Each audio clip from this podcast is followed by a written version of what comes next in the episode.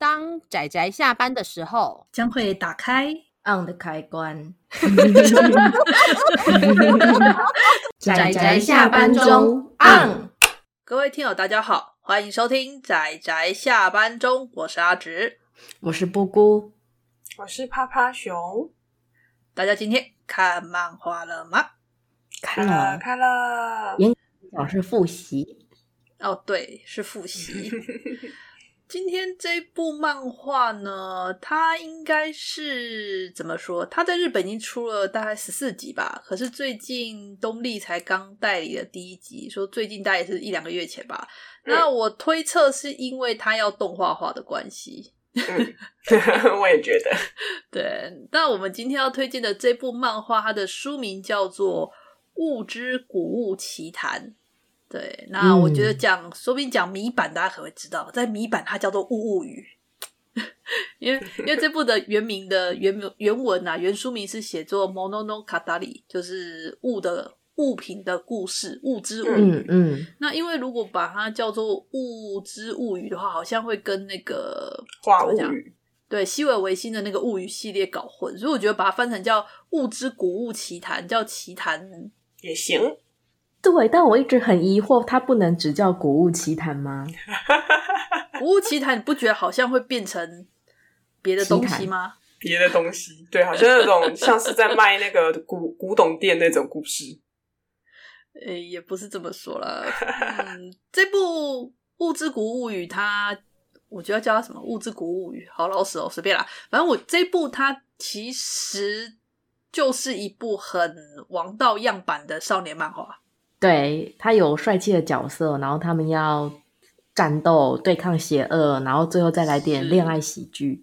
是是是，不过因为因为主角的年纪是设定在青年，就是已经算是大学生吧，应该是大学生吧。可是他没有读大学，读读大学是女主角。好，这不是重点，就是二十 up。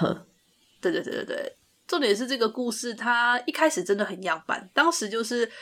呃，我一开始看这部故事的时候呢，我觉得蛮无聊的，因为就是你知道，男主角他就是那种，嗯，家族是那种负责对付富商神的那种，负责管理跟对抗的那种家族，然后他就是那种家族的直系的大少爷。那他小的时候呢，他有哥哥跟姐姐，都比他优秀，比他厉害，可是他的哥哥姐姐在某次任务之中被富商神杀掉了，然后我们的男主角呢就。从此留下心理阴影，然后就对富商神充满敌视，所以他之后呢，对富商神遇到富商神都是呃都杀掉。但是他们家其实他们家其实是包含着管理的，因为富商神他在这个故事中的背景设定，他并不是物品用太久变成妖怪，不是富商神，他是来自于异界的一种叫做西人的存在，然后来到这个世界之后附身到物品上面，嗯、然后才变成富商神。补充一下好了，就是。嗯啊、呃，这个故事里面的结构有分为两个世界，一个叫常世，就是常见的常；一个是现世，就是我们现在习惯的现实世界。对。然后西人就是这个故事里面特殊的名称，它其实是在常世里面一个，它是一个充斥着灵魂的世界。然后他们会不小心，可能就会跑过来。那因为他们是灵魂，可是他们却有一个特性，就是他们习惯附着在老旧的器物上面。那他们只要附着上去，他们就可以取得身体。在这个状态下，就会像是对日本常见的叫做富商神这个名词，只是它跟原本的妖怪传说有一点点不太一样，它是借用这一个名称。嗯嗯，你在日本的小故事中，通常看到的富商神不会像这一部一样都是人形，他们比较偏向于。然后美女野兽那个，对，会讲话的茶壶的那种感觉，嗯，是是是，所以比较不一样。这个算是这部故事中他自己的自由的背景设定，这样子，然后大家把它当做背景设定接受就好了。对，然后男主角呢，他其实是呃，因为他们是姓齐，就是一个山在一个支。嗯嗯那齐呢？他们历代都是像这样处理这种富商神的特殊专家。那他们人称塞诶塞塞眼，人称塞眼一族。那齐兆兵是塞，要叫他塞眼还是塞眼？因为他两个音。等一下，我家少主，我们叫他少主。少主什么少主？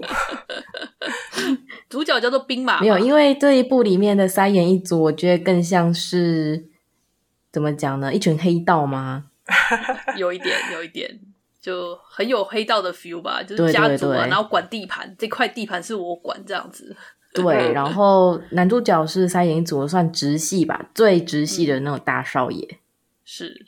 然后，因为他的他对富商神的处理其实很不友好。照理说，有些富商神他们就是会把他送回就是常世去，就是爷爷爷爷，就是他们现在的家族是爷爷啦。然后爷爷的处理方式就是他不一定会全部杀掉，他是觉得他是觉得真的有危害的才会杀掉，然后没有危害的他就会把他送回尝试这样子。然后我们的男主角是一律杀掉。对，那其实他们在面对这些西人，其实会有不同的做法。因为有一些西人其实是想回到原本的尝试，所以他们会协助他利用封印的方式把他送回去。那有一些其实会试图融入这边的世界，所以呃，像如果想要融入的话，其实也是有方法的。他们叫做特例，就是要接受。呃，我方提出的一些条件，然后还可以获得某种程度的自由。所以，像女主角身边的那六个人，六个富商神，他们都是属于特例的这一群。对，那、哦、他们好帅。对，女主角就来了。我就是说，我我们刚刚不是讲说男主角个性就很很很糟糕嘛？然后我们的我们的那个爷爷看不下去，就说好，先把你剥夺掉你的继承权，然后把你丢去那个京都的长月家族去修行一下。因为长月家族就是我们刚刚说的，它是一个很特殊的家族，它是由那个家主叫做长月牡丹，一个女大学生，然后跟六名就是我们刚刚讲的。待在现世的六名富商神一起共同生活的家族，然后就把男主角丢去他们家去借宿，然后就说：“你好好去了解人类跟富商神之间是怎么相处的吧”之类的。那我们终于来到了故事的主要的舞台，就是我们在京都的这个女主角她家长月家跟六个超级帅的富商神们的故事。哦，他们出场的时候啊，就刷刷刷的一排六个西装的那个保镖 围绕在女主角身边。真的超帅气。那其实到这边为止啦，阿紫，我当时看到这边为止，我都觉得很样板，很无聊，因为是男主角个性真的很无聊。我、说，我觉得他是一个很无聊的人。好，他是讲好听一点，他是一个很正直，然后有自己坚持的一个人，但是就是一个很无聊的家伙。就是该说是坚定呢，还是他根本没有在听人讲话？然后有时候你觉得他。他算什么呢？固执还叫坚持本心？反正啦，就是拥有主角的美好品德。好，阿姑讲的非常好。那我一直到这边我都觉得还好。可是呢，这个故事我那时候就想说，六个富商神还真的蛮多的。那我就那时候我还没什么感觉。然后等后来吧，在第一集后面有开始揭露出来说，其实这六个富商神呢，他们是六人一组，他们是一套的。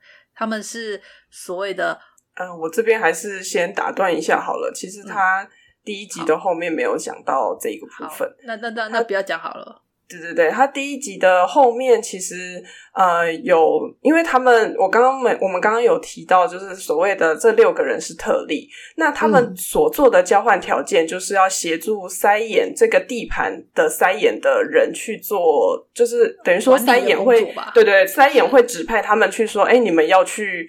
呃，处理一些有问题的付丧神，所以嗯，对，就会变成他们是塞眼的代理人。可是因为他们是付丧神，又对付付丧神，所以对其他付丧神来说，他们一听到是长月家，他们就会非常的痛恨，因为他们等于说你在狩猎同族，对，你在叛徒这样子。对对对，所以他们的立场蛮尴尬的，就是里外不是人吧？人类会觉得说他们是富商神，可是对富商神来说，就是你们是人类的走狗这样子。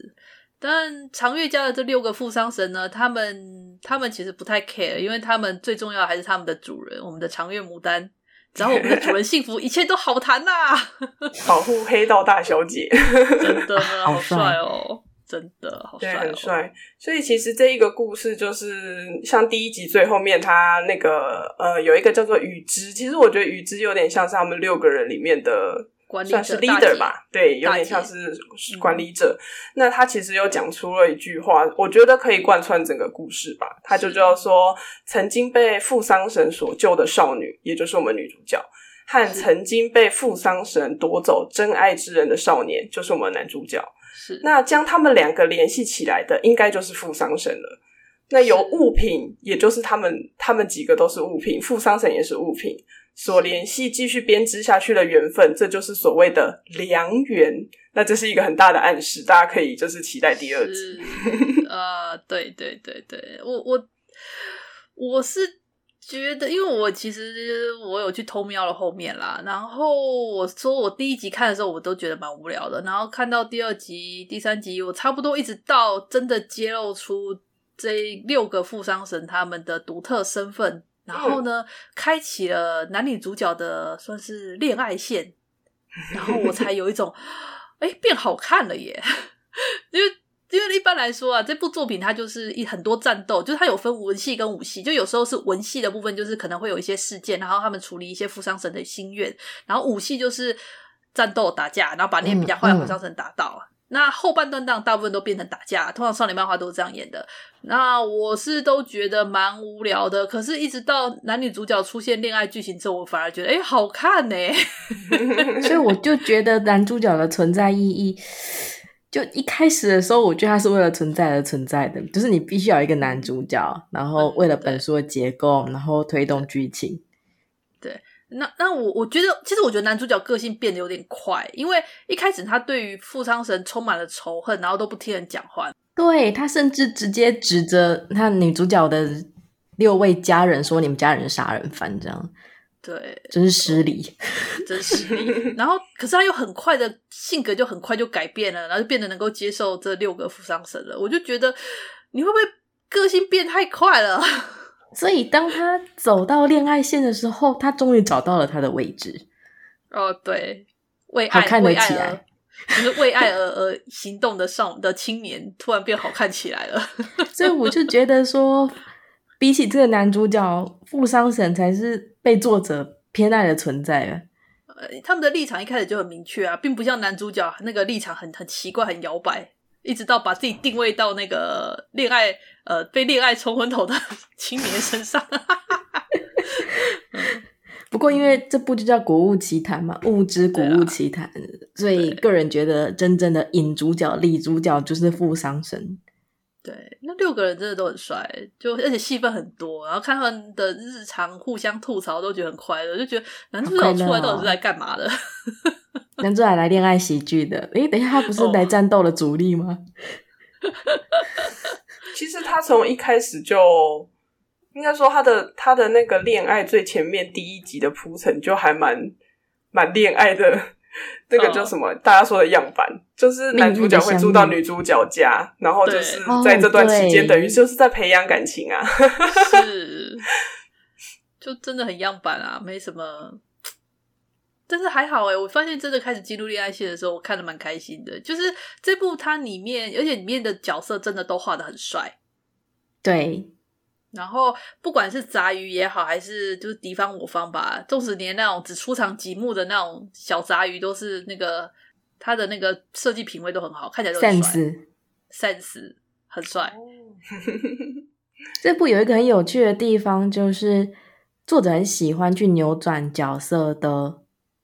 怎么讲呢？定位他的性格就是好的，有可能变成坏的，但坏的其实是好的。作者个人还蛮喜欢在这边做出一个误解，但实际上，噔噔，他是这样的人哦，这样啊，对呢，就是有时候会站错站错位置，觉得看起来是很帅气的我方，就没想到，得了，他其实是敌方角色。或者是觉得啊，敌方的角色怎么回事？那么想啊，他其实是好人诶，这样，就是很多这种立场转换啦，看得出来，就作者喜欢玩这一套。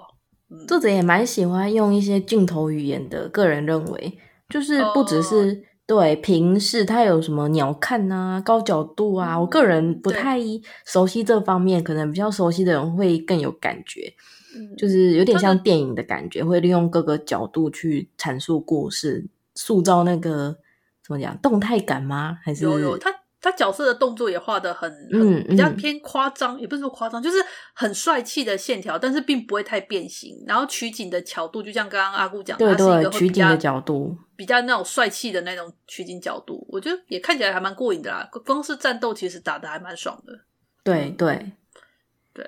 然后女女性角色，这作者他会很很自然的画一些像是帅婆婆啊，或者帅人妻啊，充满肌肉的人妻啊，或者是脸上脸上直接瞎了一只眼睛的那种 那种可爱的女孩子啊之类的，很很敢画，然后就很自然的画出这些很帅气的角色，这点我觉得我很喜欢。sense sense 真好，嗯嗯嗯，真的很好，品味好，作者的就是品味好吧，这样讲。我觉得整体上，我个人看着真的蛮开心的。虽然我们刚刚一直不想不断的在吐槽男主角，是，但是整体上哦，不管是文戏还是武戏啊，还是整体上给人的感觉，我都觉得可以推。对，然后有些附上的故事，其实看的也蛮感动的，就是嗯，有些我是觉得可以深挖了，但他没有深挖。比如说一开始不是有一个要年的故事吗？对对对，那个那个美丽的大姐姐，我觉得她的故事很可以深挖，但没有，就有点可惜吧。她主要主力还是在战斗漫画上面，对、啊，就是、这种文戏的部分比较少，这倒是可惜了。嗯。整体来说，我也是看得蛮愉快的啦，尤其是恋爱故 事。我居然对这部最有印象是恋爱故事，还有富商很帅。作者可能有十分之九的时间都在画战斗，然后十分之一调剂一下画两个人 doki doki 的恋爱故事，然后阿芷看完说：“我比较喜欢恋爱故事。”完蛋了，完蛋了，感觉好像很不推。没有，没有，没有，这部其实我看得很开心啊。对，然后角色真的非常的帅气。男主角那个武器让我很好奇，诶，就是我他那个就是很像那个日本拉门的门匪的那个两个环，嗯，但是我很搞不懂他那个环到底是怎么来攻击的。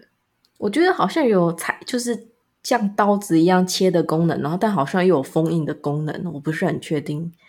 对啊，蛮神奇的武器，算是罕见武器吧，嗯，一般很少会用这种罕见武器。也是一个特色啦，哎，封面好像有画嘛，男主角在封面上好像就拿着那个那把那个武器，大家可以看一下，令人很困惑，看起来不太像武器的东西。对，好，那哎，我觉得差不多了，你们还有什么特别想要聊这部的地方吗？不知道动画如何呢？希望不希望？我我觉得看了 PV 之后就是个普通的动画吧。得了，好吧，没有做的特别好。但应该也还好吧，这样。这种时候就是会祈祷，呃，出版方不要因为动画结束之后就不再出版后面了。你要看大家愿不愿意买这一部啊？就希望到时候上的时候，看看大家的评价如何。对啊，但他至少要出个两集吧，然后大家也要给他两集的机会。我觉得他至少会出三集吧。我我真的觉得一直要撑到恋爱线出来，真的讲真的，前面真的蛮无聊的。大家要撑到恋爱线不只是恋爱 线，还有家族爱，就是你要撑到这部分才好看。单纯看他们打架，有时候会觉得突然间放空了。是啦，我真的家族爱很棒，我很喜欢家族爱。对，你要先了解一下这些黑西装们的爱，你才觉得他们打架很帅。对啦，啊，好啦，就。希望大家可以给他一点时间来看一看，就给他一点机会。但是也希望出版社能够代理到后后面啦。哎，好难讲哦，就是这种比较慢热型的作品真的很难推。OK，那我们今天关于这部《物之古物奇谈》的推荐就到这里啦，谢谢大家的收听，我们就下次再见。拜拜，拜拜。啊，上班，工作啦！我不要工作。下班了，回去，回去工作喽。